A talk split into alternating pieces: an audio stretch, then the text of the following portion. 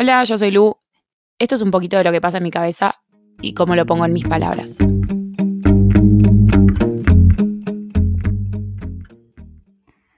Sin duda alguna, la decepción es el peor sentimiento del mundo. Creo que no hay nada que me dé más dolor de panza. Creo que no hay cosa que odie sentir más que la decepción. Prefiero mil veces enojarme, estar triste, que decepcionarme de algo.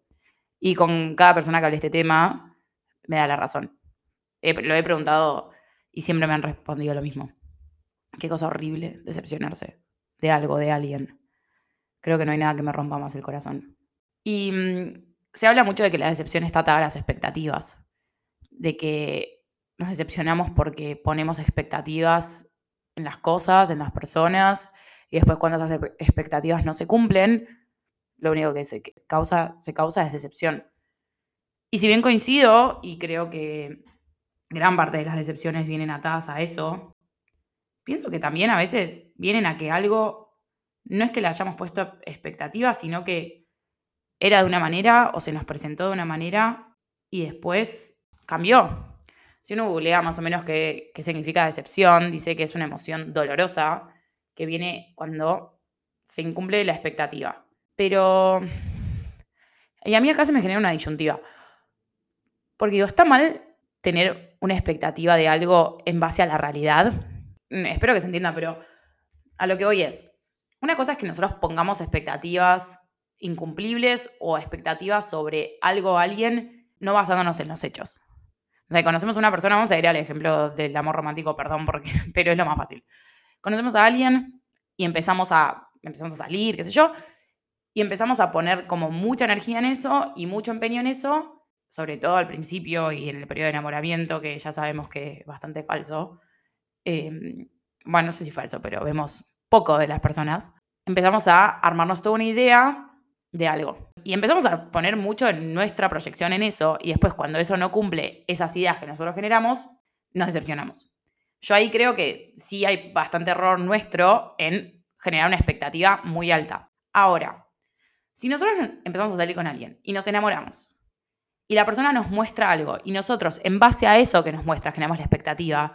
Digamos, si empezás a salir con alguien que es divertido, eh, si es, que es caballero, que es atento, sincero, y después eso es lo que no se cumple, eso que nos mostraron, o sea, no es que hubo sobre expectativa, sino que uno se acostumbró a que algo fuera una manera y eso no está mal. ¿Está mal decepcionarse en ese caso? O sea, ¿fueron eh, expectativas incumplidas o, son, o es una decepción justa y franca ante un hecho que mostraba ser una cosa y después no lo fue. Porque no es que nosotros nos imaginamos, sino que eso fue una realidad que después dejó de estar. Un poco nos sentimos engañados, ¿no? Creo que también la decepción en otra de las definiciones decía eso, es como, es, es el sentimiento de desengaño. Vimos una cosa y fue otra. Y un poco eh, también a mí a veces me pasa que hablándolo ante un tema particular, hablábamos de cómo a veces vemos solo rasgos de las cosas y nos armamos nuestra idea en base a eso y después nos damos cuenta que en realidad es una pequeña parte de lo que es la situación. De vuelta, es muy fácil verlo en los vínculos y en las personas, no solo en lo romántico, pero a veces nos enamoramos o nos hacemos amigos de alguien por las pequeñas partes que nos muestran al principio, eh, cuando estamos como en ese periodo más de enamoramiento, que ya será otro capítulo, pero para mí es aplicable a todos los aspectos de la vida, no solo a lo romántico. Y después, cuando pasa el tiempo y tal vez empezamos a dar la imagen completa, nos damos cuenta que esos pequeños rasgos que para nosotros fueron lo que nos atrajo, eran una muy pequeña parte del resto. Y es un poco decepcionante también. Digo, lo que uno imaginaba, lo que uno esperaba, no es. Y esta es la disyuntiva un poco que, que, a mí se me arma, es, ¿es posible no decepcionarse nunca?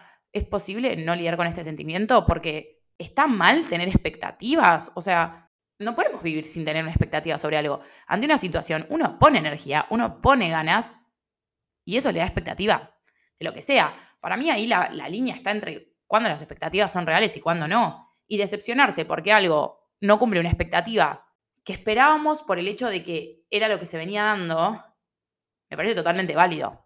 Otra cosa es tener expectativas súper altas y vivir decepcionándose porque nada nunca las va a cumplir. Creo que está como todo en tener un cierto balance, en poder ver un poquito la realidad, en ser un poco, en eso, en ser un poco realistas y en entender que las cosas se amoldan a cierto contexto y a ciertas formas.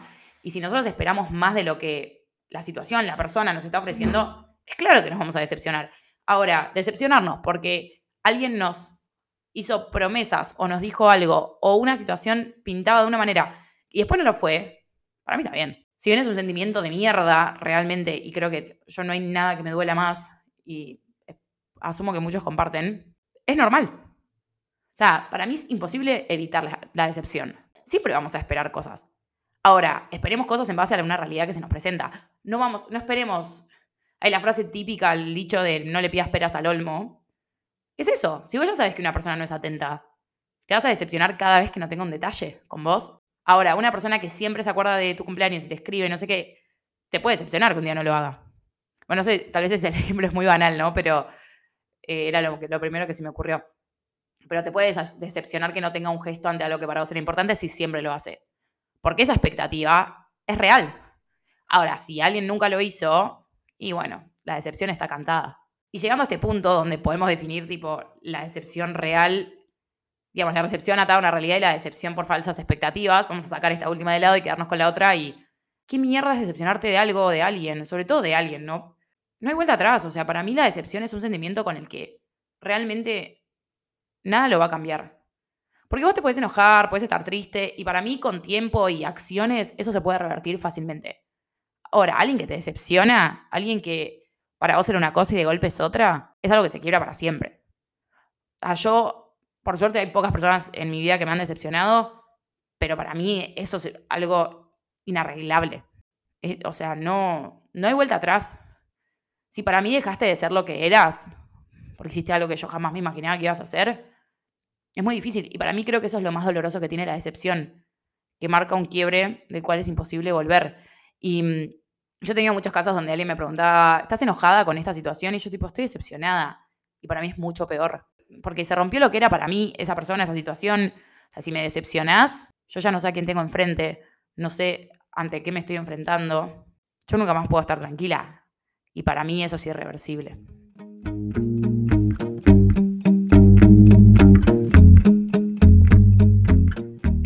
Sirva como disparador, dejarlos con cosas para pensar y que puedan encontrar qué les pasa a ustedes con respecto a estos temas. Pueden ir a Instagram a arroba guion bajo en mis palabras guion bajo, donde van a tener información sobre los próximos episodios. Gracias por estar del otro lado. Nos vemos la próxima.